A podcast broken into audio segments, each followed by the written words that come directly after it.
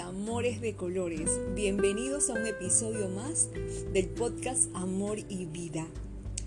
Bueno, la verdad es que estoy súper, hiper recontra que emocionada porque está teniendo nuevamente una muy buena acogida todos los podcasts que desde este centro del corazón de Elizabeth Franco los realiza con mucho cariño para cada uno de ustedes. Hay personas que em, no, no ubican todavía el podcast, el podcast se llama Amor y sino que está con el eslogan Él te acompaña, porque bueno, ese es el eslogan que proviene del Centro Integral Yivamukti, de donde yo soy la directora. Entonces, este podcast, para quienes recién me escuchan, porque hay muchas personitas que se están integrando, nace con el objetivo de acompañar a todas las personas que nos quieran ayudar, que nos quieran oír en sus realidades. Y también como terapeuta, y no solamente desde mi experiencia, desde mis vivencias, sino como terapeuta transpersonal, poder compartir contigo ejercicios, recomendaciones que aumenten tu felicidad, que aumenten tu optimismo, también que, que hagan resonar dentro de tu corazón esa sensación de gratitud, la positividad, ¿por qué no el perdón? También la, la, la vitalidad y un millón de otras fortalezas que necesitamos todos para nuestra vida diaria. Así que yo te acompañaré cada semana Mientras ustedes descubren ejercicios prácticos a través de estos audios, a través de estos podcasts, con los que puedan aterrizar a su vida diaria y podamos juntos construir hábitos personales y, por qué no, en nuestra pareja. Y entrando en contexto, ¿cuál es el tema de hoy? El tema de hoy va dirigido para todas esas personitas que en terapia o en consulta me dicen, pero Eli, ¿qué hago? Eli, ¿cómo hago? ¿Sabes lo que yo les contesto? No importa que no sepas cómo hacerlo, no importa el saber qué hacer. Lo único, lo único que realmente importa es que tú quieras hacerlo. Bueno, pero esa es la parte en donde se inyecta el positivismo, las ganas, las fuerzas al paciente y sobre todo hace que se conecte con el sentido de vida que tenemos cada uno de nosotros. Pero si lo bajamos a la realidad, muchos de nosotros realmente no sabemos qué hacer.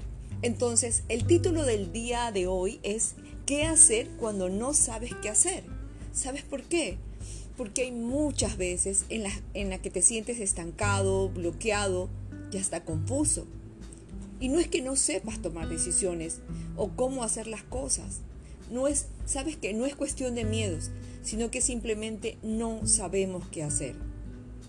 A lo mejor puede que hayas cumplido las metas, los objetivos que te habías propuesto o que tal vez te hayas acomodado a una situación que en algún momento elegiste y cuando te das cuenta ya eso no te motiva. Entonces no sabes qué camino tomar a continuación. Yo he estado ahí muchísimas veces. Porque como toda Ariana, soy muy impulsiva, tomo decisiones, mm, soy más del corazón y me monto en una meta, en un proyecto, no sé cómo hacerlo, solamente sé que voy a lograrlo. Pero ya muchas veces cuando lo he alcanzado, me doy cuenta que ya, ya no tengo cierta motivación o que eso era ya no, lo, no era lo que yo quería. Y ahí digo, bueno, ¿y ahora qué hago?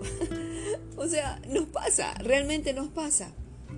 Y tal vez pueda ser también que tú tengas que tomar una decisión profesional importante que marque tu trayectoria a partir de ahora y estés totalmente bloqueado. Aunque te parezca mentira, esta situación es muy frecuente y es frustrante. Créanme, es terriblemente frustrante porque no hay nada peor que la incertidumbre. Y en general se debe a que no tienes claro lo que quieres es que es difícil realmente tomar decisiones cuando hay un tallarín de pensamientos y de ideas pululando sobre nuestra mente una y otra vez, porque eso hace que se convierta en una bulla, una bulla mental interminable. Sin embargo, la experiencia con mis pacientes me dice que en el fondo sí que lo sabes. Sí sabemos, créeme que sí sabemos. Solo necesitamos escarbar un poco para sacarlo a la luz. ¿Y cómo puedes hacerlo? Bueno, pues apunta. Toma lápiz y papel, porque voy a compartir contigo cómo puedes hacer para hacer algo cuando no sabes cómo hacerlo. La primera recomendación es, por favor, aléjate de donde estás. Muchas veces tu situación, estrés y las presiones familiares y de los que te rodean son demasiado fuertes como para dejar de pensar con claridad. A veces la presión de la familia es terrible. La del entorno eh, familiar cuando tenemos ya nuestro nuevo sistema es, es agobiante. Y por más que lo intentas, no eres capaz. Es normal en esas situaciones. Es difícil escuchar lo que realmente quieres. Por eso es importante que saques tiempo para ti. Esa utopía para tanta gente. Porque nos cuesta sacar tiempo para nosotros. Pero ahora es cuando más lo necesitas. Y yo no me refiero a 10 minutos, ojo, no me refiero a 10 minutos, sino a todo el tiempo que tú necesites para pensar con claridad lejos de tu ambiente habitual. Así que, mira, ándate de vacaciones, coge una maleta, arma, arma viaje, aunque solo sea un par de días. Si no puedes irte, tómate por lo menos un fin de semana para ti, pero totalmente aislado. Necesitas pensar, requieres pensar. Ve a dar un paseo, date un baño relajante, escucha música, lo que necesites para dejar fluir tus pensamientos sin las presiones diarias. Y sí, tal vez tu mujercita, mamita, mm, em, ama de casa que me estás oyendo y te preguntas, claro, puede ser fácil, lo dices tan fácil de coger las maletas e irte. Yo no puedo hacer eso, mi realidad es otra, ¿ok? Si no puedes armar viaje, si no te puedes ir a otro lado, si no te puedes distanciar un fin de semana, tómate tres horas, cuatro horas, enciérrate en tu cuarto, pide que por favor respeten ese espacio y regresa a ti, ve a ti, mira hacia adentro. Utiliza incienso, utiliza esencias, báñate con sales para que te limpie toda la carga energética del medio en el que estás. Aíslate cuatro horas, cuatro horas para ti. Y entra en contacto íntimo con tu verdad. Todo es posible, solamente necesitas decidirlo. Y aquí va la segunda recomendación. Reconsidera tus valores y necesidades. Mira, muchas veces la razón de nuestro estancamiento es que no somos conscientes de nuestros valores y de nuestras necesidades. O tal vez que están cambiando y que lo que antes nos llenaba ya no lo hace y es normal. Somos seres cambiantes, no siempre vamos a querer lo mismo, no siempre vamos a querer a la misma persona. Así que cuando tu vida no se alinea con tus valores, es obvio que nos sintamos infelices. Y cuando tus necesidades no son cubiertas, también nos sentimos infelices. Por eso es importante que los conozcas. Y esto es uno de los ejercicios que yo facilito a todos mis pacientes. ¿Por qué? Porque tenemos que relativizar, conectarnos con lo que realmente queremos. Yo ya he mencionado alguna vez que mis tres valores principales son la honestidad, el aprendizaje y el crecimiento. Ser consciente, de, ser consciente de eso a mí como Elizabeth Franco hace que me resulte más fácil tomar decisiones y saber qué es lo que yo quiero. Entonces yo, yo, yo te emplazo a que tú también te hagas consciente cuáles son tus valores. Entonces tus valores, cuando tú tienes claro tus valores, va a hacer que tengas más claridad de conectarte con eso que quieres, porque significa que no va a haber una inconsistencia de información a través de lo que tu mente te dice por medio de tus pensamientos. Además, si esos valores no estuvieran presentes en tu vida, te sentirías incompleta e insatisfecha. Así que a conectarse con tus valores, con tus necesidades, para que se puedan alinear a lo que realmente quieres. Otra de las recomendaciones. Define lo que significa éxito para ti. Mire, aquí voy a hacer un breve paréntesis. Dentro de la terapia transpersonal, el acompañamiento del alma que, hago en, consulta privada, hay una terapia que me gusta muchísimo, en donde, en donde yo eh, hago un ejercicio en donde enfrento a los pacientes hacia sus propias creencias limitantes. Y una, justamente una de las palabras que pongo ahí dentro de las 14 que escribo, que va relacionada directamente hacia los aspectos más importantes de su vida, es éxito. ¿Qué crees del éxito? ¿Cuál es la creencia profunda que tú tienes referente al éxito? Así que esta recomendación también la pongo aquí, porque es impresionante todo lo que sale de esa terapia, es impresionante todo lo que sale de, de cuando nosotros nos enfrentamos con nuestras creencias, porque a veces nos damos cuenta que son creencias limitantes y la mayoría del tiempo que son creencias que no nos corresponden. Así que me pareció súper oportuno a través de eh, el poder poner aquí también como una de las recomendaciones que definas lo que es éxito para ti. Es otro paso fundamental. Asegurarte de que vives tu vida según tus propios términos, no según las reglas de los otros. Mira, es fácil creerse en la vida de éxito que otras personas y medios te muestran. Pero si no es lo que tú quieres, te vas a sentir infeliz, porque vas a estar haciendo como usurpando un, personaje que no es, como el impostor. Entonces, ¿de qué vale que tú tengas muchos años luchando por lo que tú crees que es ser feliz? Porque tienes como referente lo que es la felicidad para otra persona. Entonces, ¿qué sucede? Porque tú creías que lo querías, cuando lo consigues te das cuenta que a ti no te hace feliz. Entonces, por eso es importante que definas qué es éxito para ti. Y es importante que lo definas, escúchame, y lo vuelvo a repetir por tercera vez. Es importante que definas qué es el éxito para ti en todos los ámbitos de tu vida. Normalmente el éxito nosotros lo asociamos con el éxito profesional, pero para algunas personas no lo es. ¿Pero lo es para ti? ¿Qué es para ti el éxito? Siente y observa. ¿Qué es para ti el éxito? Otra de las recomendaciones es elige lo, de, lo que de verdad te importa. Es algo que menciono muchísimo en todos los posts o los artículos que escribo y es saber priorizar, saber elegir lo que es realmente importante en tu vida, para que tú puedas dedicar todo tu esfuerzo y todo tu tiempo a eso. A mis pacientes suelo decirle que está bien tener muchos sueños, tener muchas metas, pero hay que relativizarlos. Tenemos que conectarnos con lo que realmente queremos. ¿Saben por qué? Porque esas puertas abiertas a las que no entro, a las que yo tengo como pendientes, se convierten en distractores. Y a la larga se convierten en cargas muy pesadas sobre mis hombros, los que tienen la, connotación de yo debería.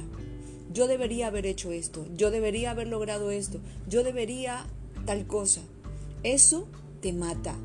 Te mata y puede tirarte abajo incluso el momento más feliz que puedas tener. ¿Por qué? Porque hay muchas puertas abiertas, hay muchos pendientes en tu vida que lo único que hacen es restarte energía. Son como vampiros energéticos que esas puertas succionan, ¿sí? Se, forman como, como aductores, como aductores que te jalan y que te chupan y que te absorben y no te dejan avanzar hacia lo que realmente quieres y con lo que realmente tú estás conectado. Mi recomendación sería, en este caso, si tienes muchas puertas abiertas, es que cierres y te reconcilies, que hagas las paces con lo que no fue tan bien hacer las paces con lo que ya no voy a hacer, con lo que ya no me interesa, con lo que realmente no quiero desde la punta de mi, del dedo gordo hasta la punta de mi cabeza. Entonces, hacer las paces con lo que no quiero, agradecer también por lo que no fue y por lo que no voy a hacer, por cualquier motivo que sea, no lo voy a hacer. Reconciliarme con esa parte de mi vida va a hacer que yo pueda relativizar de forma honesta e íntegra y que yo elija lo que de verdad me importa. Por eso es que lo menciono mucho, porque realmente eh, esta sería como que la última recomendación del podcast pero es la primera y es la primordial en todos los aspectos de nuestra vida. Y algo muy importante también em, que quiero compartir contigo es que aceptemos que no tenemos que hacerlo todo y tenerlo todo a la vez. No tienes que hacerlo y tenerlo todo a la vez. Está bien que quieras disfrutar al máximo de la vida y que tengas muchas metas, muchos sueños y muchísimos objetivos. Pero eso no quiere decir que lo tengas que hacer todo este año y que acabes estresado por falta de tiempo. Eso trae mucha frustración y hace que, que mientras están sucediendo cosas maravillosas no la podamos disfrutar. ¿Sabes por qué? Porque estamos frustrados, porque estamos cansados, porque estamos estresados y porque queremos mandar todo a la mierda, porque, porque ya ni siquiera sabemos si lo queremos o no. Entonces examina tu lista de objetivos y decide cuáles quieres y puedes hacer este año, cuáles pueden esperar un poco más. Sabes que hay cosas que nosotros podemos posponer sin problemas y como te mencioné hace un momento que incluso podemos descartar para que no nos pesen. Así que puedes hacer todo lo que quieras, pero sea realista. Sea realista según el tiempo y la energía que tú tengas. Créeme, créeme, tú que me estás oyendo, cuando tú tienes claros tus valores, tus necesidades, tus prioridades, la definición del éxito, las cosas se ven de otra forma. Porque te va a costar menos tomar decisiones, te va a costar menos encontrar lo que quieres, porque te conoces mejor, porque sabes qué es lo, primordial, para vivir la vida que tú quieras según tus reglas y para que tú puedas sentirte satisfecho con tus acciones y con tus decisiones. Y aquí te dejo una pregunta.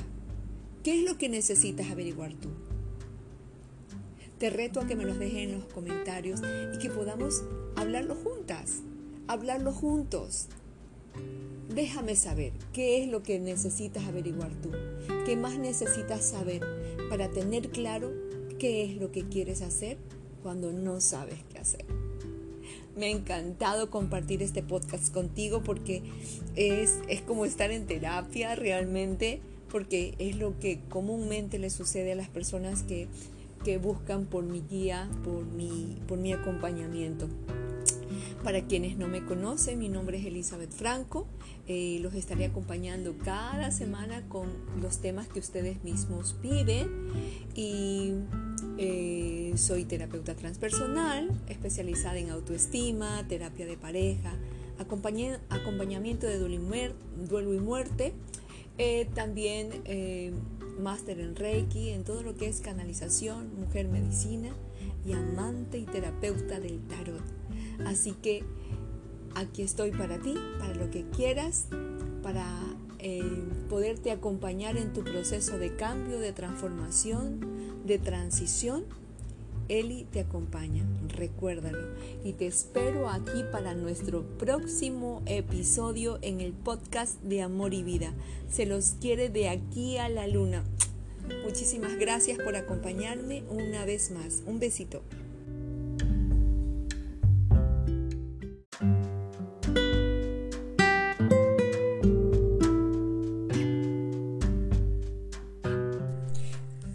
Hola, hola, hola, mis amores de colores. Bienvenidos a un episodio más del podcast Amor y Vida, su podcast preferido, el mío también. Bueno, hoy, hoy, hoy, hoy vamos a hablar sobre ese tema que a mí me encanta, me priva, me pone loquita, loquita, loquita, y es el amor propio. Hoy Eli te acompaña, esta morocha te va a acompañar y te va a contar cómo aumentar el amor propio. Pero bueno, aquí quiero hacer un paréntesis. ¿Recuerdan el episodio de la semana pasada?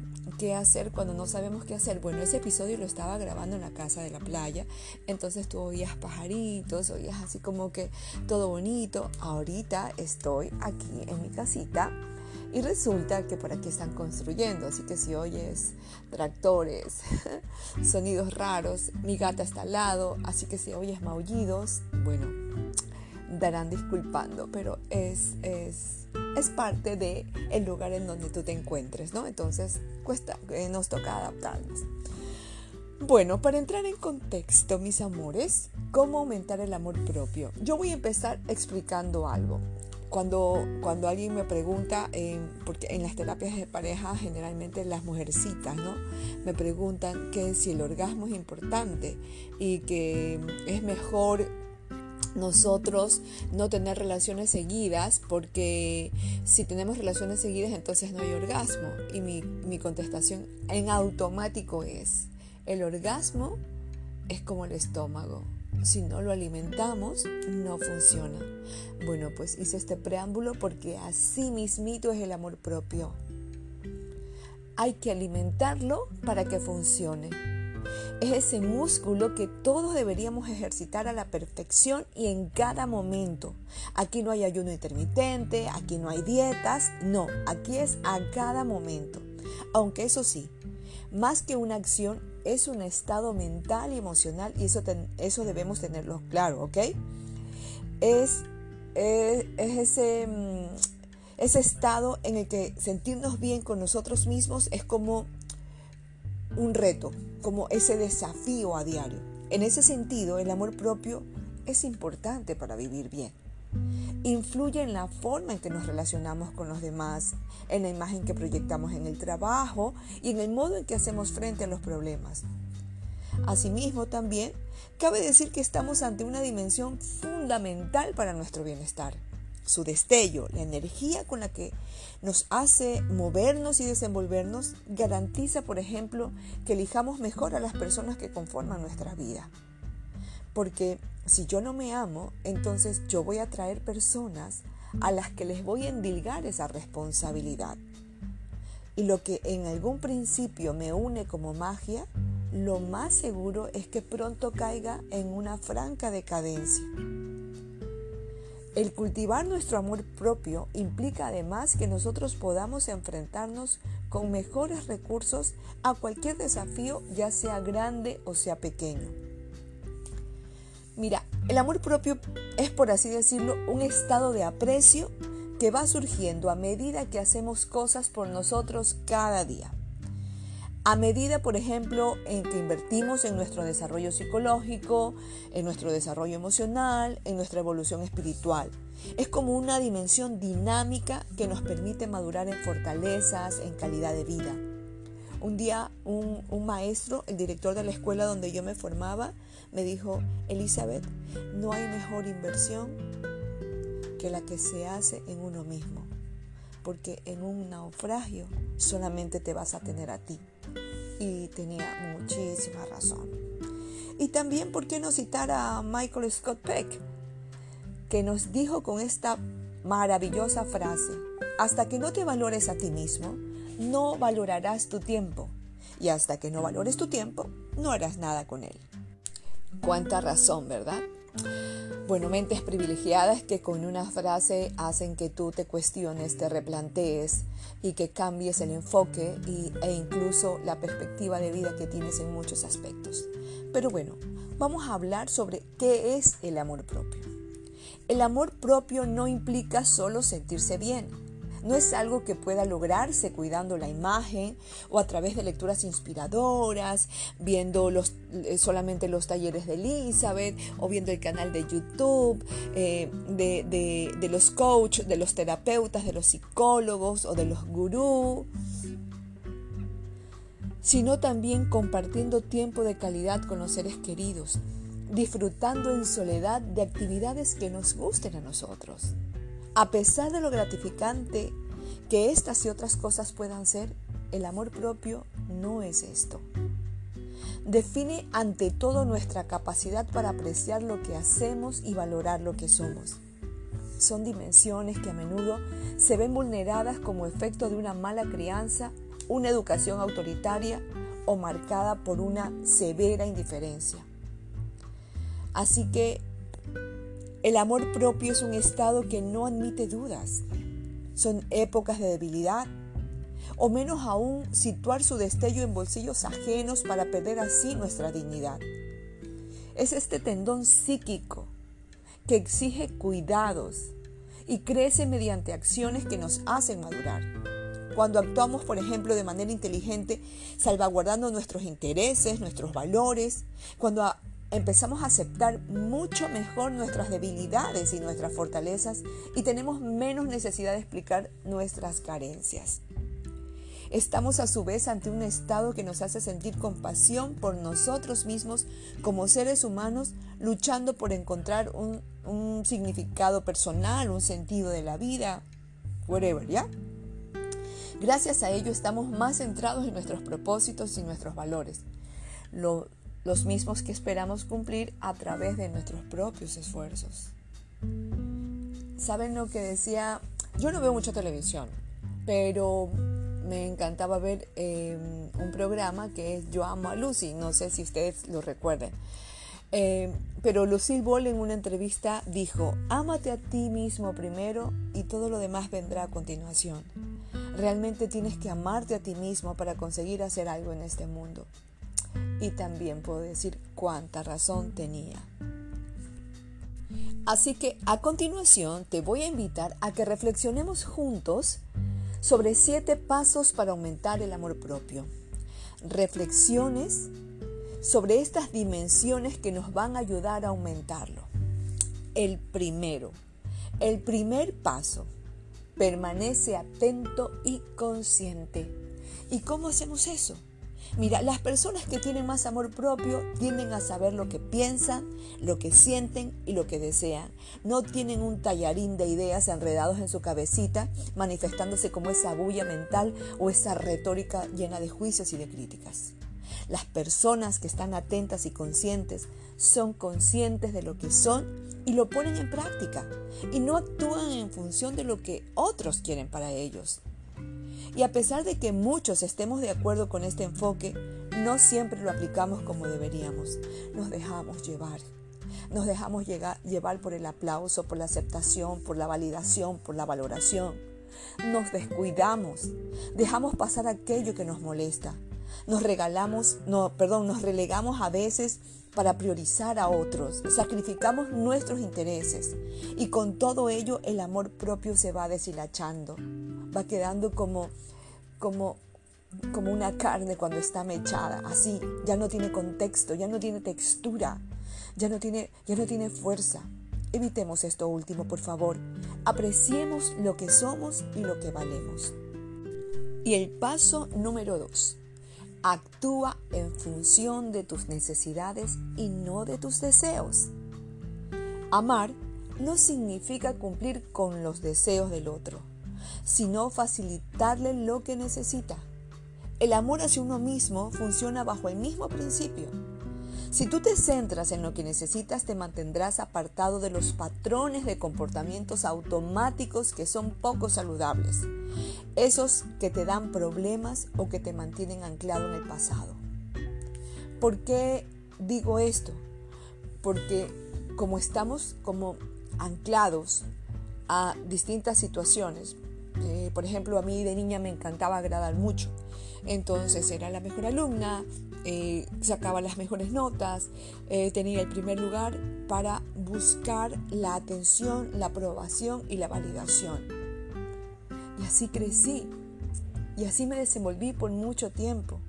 Entonces, así como me desenvolví por mucho tiempo, em, obviamente obteniendo los mejores puntajes, los mejores lugares, llenando, llenando de orgullo a otros corazones, lo que estaba era asegurándome un vacío profundo en el mío. Así como durante muchos años mantuve felices a otros, durante muchos años me anulé. Me olvidé de ser quien yo era. Me olvidé de ser quien yo quería ser. Me olvidé de hacer todo lo que yo deseaba y todo lo que yo anhelaba. Como la canción de Shusha. Todo el mundo está feliz, muy feliz. Sí, todo el mundo estaba feliz, pero yo no. Entonces, te pido de favor que siempre, siempre, siempre actúes en función de tus necesidades sin que esto implique ir por la vida en detrimento de los otros. Y el paso número 3. Practica un buen cuidado personal. Una manera de aumentar el amor propio es cuidar más de tus necesidades básicas. Las personas que se aman a sí mismas se alimentan diariamente a través de actividades saludables, lo que incluye una buena alimentación, ejercicio, buen sueño, intimidad e interacciones sociales saludables. No dudes, por tanto, en, en dedicarte el tiempo que mereces. No tengas miedo de priorizarte. Nos hemos acostumbrado a relegarnos, entonces cuando nos priorizamos nos sentimos egoístas. Sentimos que estamos siendo individualistas. Y esto no es cuestión de egoísmo, no es cuestión de individualismo, es cuestión de supervivencia. Porque el amor propio no es egoísmo, es un ejercicio de salud para el propio equilibrio físico, mental y emocional. Si yo estoy dando, cediendo, otorgando, me vacío. ¿Y desde dónde voy a amar? ¿Desde dónde voy a trabajar? ¿Desde dónde voy a interactuar? ¿Desde dónde me voy a relacionar? Desde ese vacío. El amor que hay dentro de nosotros es inagotable. Yo puedo amar a muchas personas porque tiene una expansión hacia afuera, pero nosotros tenemos que aprender a que esa expansión a que, a que eso que se expande hacia afuera también irradie hacia adentro, para que el amor empiece hacia nosotros mismos y desde ese estado poder amar al otro, poder amar a todo y poder amar a todos.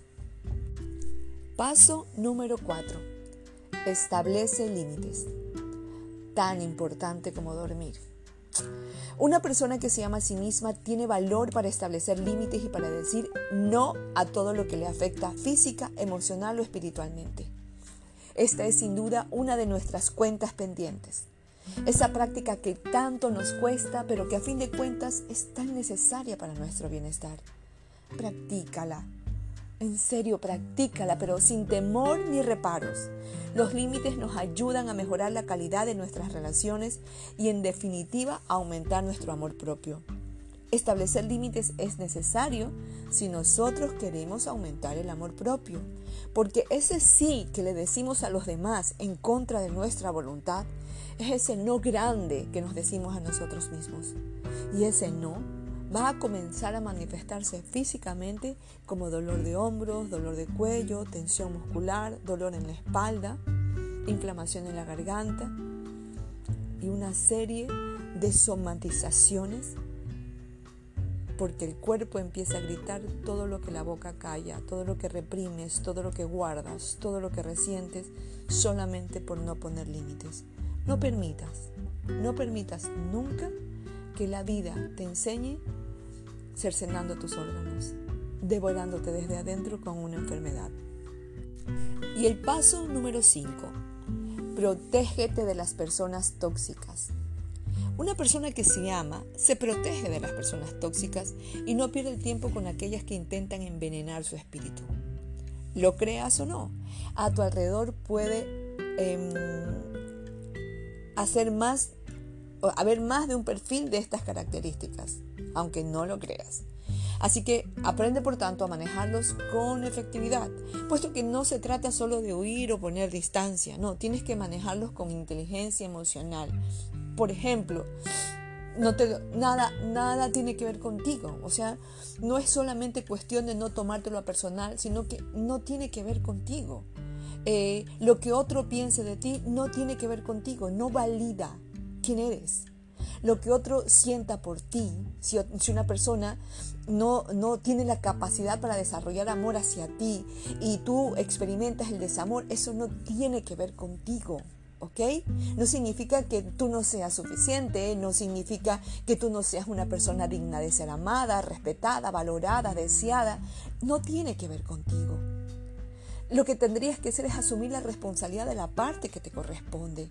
Y por ejemplo, si hay, un, si hay personas tóxicas, tu responsabilidad es no hacerlo personal, no tomarlo personal y no permitir que te arrastren a sus, hacia sus infiernos, sino que tú abras la, la puerta de tu corazón, ese que tiene paz. Atráelos a tu paz. Esa es tu responsabilidad.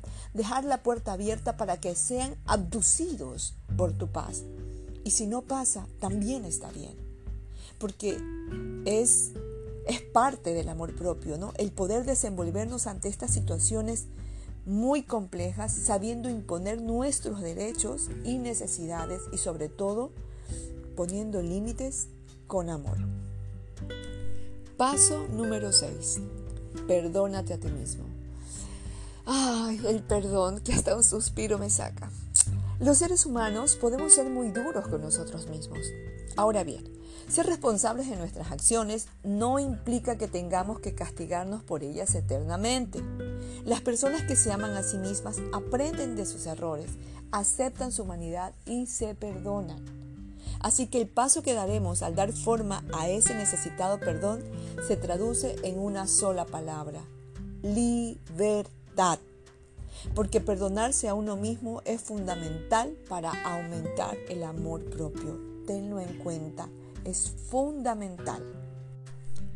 El séptimo paso, vive con intención. Este es uno de mis preferidos.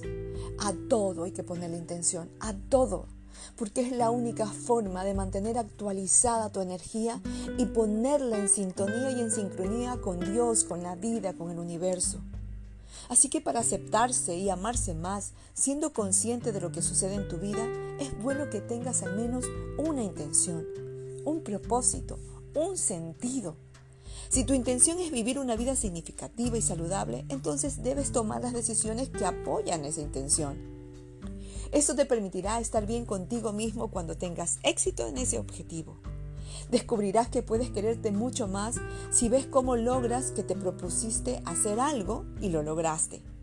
Pero para ello es necesario establecer tus intenciones de vida, tus intenciones de la semana, las intenciones de tu día, la primera intención cuando te levantas. Todo es como un efecto dominó. Así que alíñate de forma perfecta Entra en sincronía perfecta para que tu intención se sostenga en lo que piensas, en lo que sientes, en lo que dices y en lo que haces. Y es la mejor forma de rendirte tributo a tu propio amor. Y el paso número 8, el último paso. Bueno, en este episodio, por supuesto. Acepta que no puedes controlarlo todo. Así como el anterior, que era a todo poner la intención, que es mi preferido, voy a ser infidente. Este es el que más me cuesta, aceptar que no puedo controlarlo todo. Como típica ariana con ascendente Scorpion, me encanta tener el control. Me gusta tener el control. Disfruto teniendo el control. Y, y, me gusta saberme haciéndolo todo y resolviéndolo todo y de ser posible al mismo tiempo. Pero me di cuenta que era una forma de destruir mi amor propio y en eso trabajo vengo trabajando hace mucho tiempo atrás y de cuando en cuando me vuelvo a, amarrar las riendas cuando veo que me voy desembocando en esa necesidad de, querer controlarlo todo, ¿no? De hecho puedo hacerlo, pero no necesito hacerlo porque eso le resta amor a mi vida. Para aumentar el amor propio, entonces eh, es necesario asimilar que nuestras acciones no pueden controlar todo lo que queramos. Siempre habrá situaciones externas que van a escapar de nuestras manos y créeme que la mayoría del tiempo sucede de esa forma. Y si nosotros no asumimos esa realidad, vamos a estar destinados a la inconformidad, a la frustración y a la infelicidad. Créame, yo que se los digo.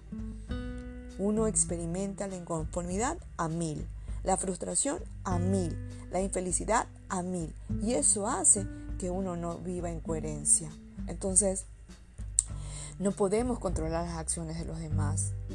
No podemos controlar la incertidumbre del futuro, la economía de la sociedad en la que vivimos o la opinión de quienes eh, que tienen los demás sobre nosotros.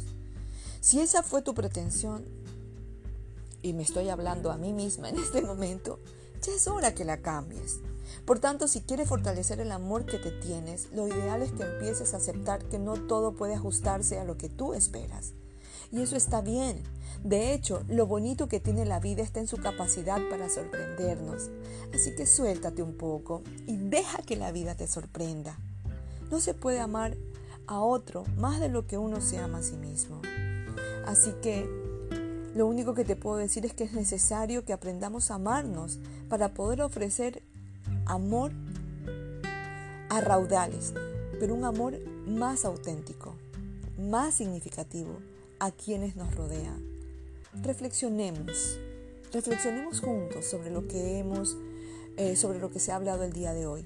Y créanme que no voy a decir que valdrá la pena, sino que va a valer la vida, va a valer el amor, va a valer nuestra maravillosa existencia. Bueno, em, me encantó haber compartido contigo este episodio de amor propio. Em, voy a seguir eh, haciendo continuación de este episodio porque hay muchas cosas más que no se hablan del amor propio, ¿no? Voy a, hablar en otro episodio lo que no se dice del amor propio, las renuncias que implica trabajar en el amor propio, todo lo que duele trabajar en el amor propio, ese proceso no lineal que implica trabajar en el amor propio, porque el trabajo más duro que se realiza es el que se realiza con uno mismo. Entonces me comprometo desde ya a acompañarte en un nuevo episodio para contarte sobre eso que no se habla, sobre eso que no se dice y que seguramente va a resonar mucho en tu corazón. Eli te ha acompañado el día de hoy y Eli te acompaña cada día de tu vida. Recuerda seguirnos en todas nuestras redes como arroba esa plataforma abierta hacia una comunidad para recordarnos que el amor y la vida son parte de nuestra existencia. Que tengas un maravilloso día y nos vemos hasta nuestro próximo episodio. Se los quiere un montón, montón, montón de aquí hasta la luna. Chao.